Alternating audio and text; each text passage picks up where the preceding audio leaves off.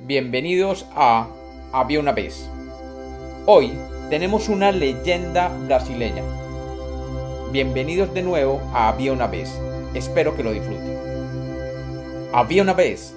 Había una vez una pareja de indios que pertenecían a la tribu Maués en el Brasil. Esta pareja vivió juntos muchos, muchos años. Ellos eran muy apreciados dentro de su tribu y trabajaban muy duro para el bienestar de todos.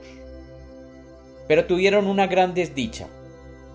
No podían tener niños. El gran dios Tupá se compadeció de ellos y les dio un hijo hermoso. Su regalo hizo a la pareja aún más feliz y más respetados aún ya que contaban con un hijo. El tiempo pasó rápidamente y el niño creció siendo hermoso, generoso y bueno llegó a ser uno de los mejores jóvenes en toda la tribu. Era fuerte y listo, bueno con el arco y la flecha, y aún mejor rastreador. Era admirado por todos en la tribu porque su corazón estaba lleno de la buena voluntad. Cuando su padre no estaba, se dedicaba a aprender los secretos de la selva y ayudarle a la madre con las tareas diarias.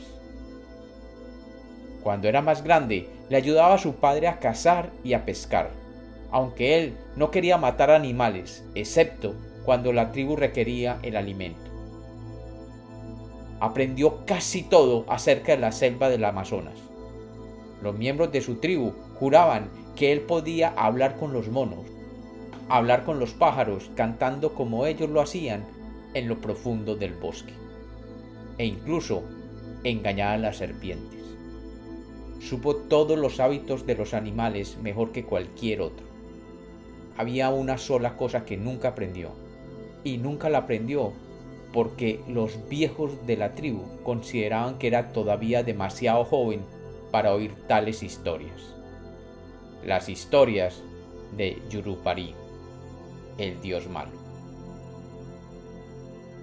Sin embargo, Yurupari, el dios del inframundo, el dios de la oscuridad, sentía una gran envidia del niño y de la paz y felicidad que transmitía a todos en su tribu, por lo que decidió cegar aquella vida en flor. Un día, el niño fue a recoger frutos al campo y Yurupari aprovechó la ocasión para consumar su venganza. Se transformó en una serpiente venenosa y se ocultó detrás de una roca. Y cuando el niño se acercó y se sentó a descansar en ella. Lo mordió, causándole la muerte instantáneamente. Los padres del niño esperaron que su hijo volviera a casa, pero esto nunca sucedió. Llegó la noche y la luna comenzó a brillar en el cielo, pero el niño aún no llegaba. Los desesperados padres pidieron el apoyo de toda la tribu para ir a buscar al niño. Después de buscarlo y buscarlo, finalmente lo encontraron en el bosque y una gran tristeza cayó sobre la tribu. Pero cuentan los viejos que en ese momento se hicieron eco los truenos y fuertes relámpagos cayeron en la aldea y un rayo cayó a los pies del cuerpo del muchacho. La madre que lloraba desesperadamente entendió que los truenos eran un mensaje de Tupá, diciéndole que debería plantar los ojos del niño.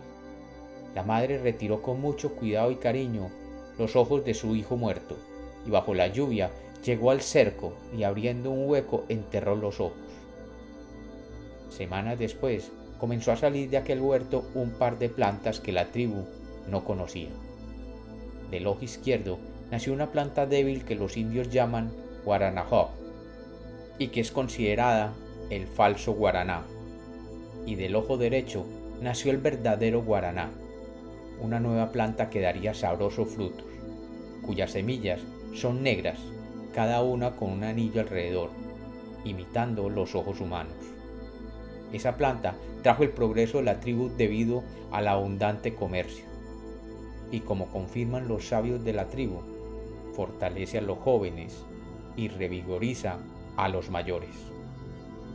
Y como los cuentos nacieron para ser contados, esta es otra leyenda de Había una vez.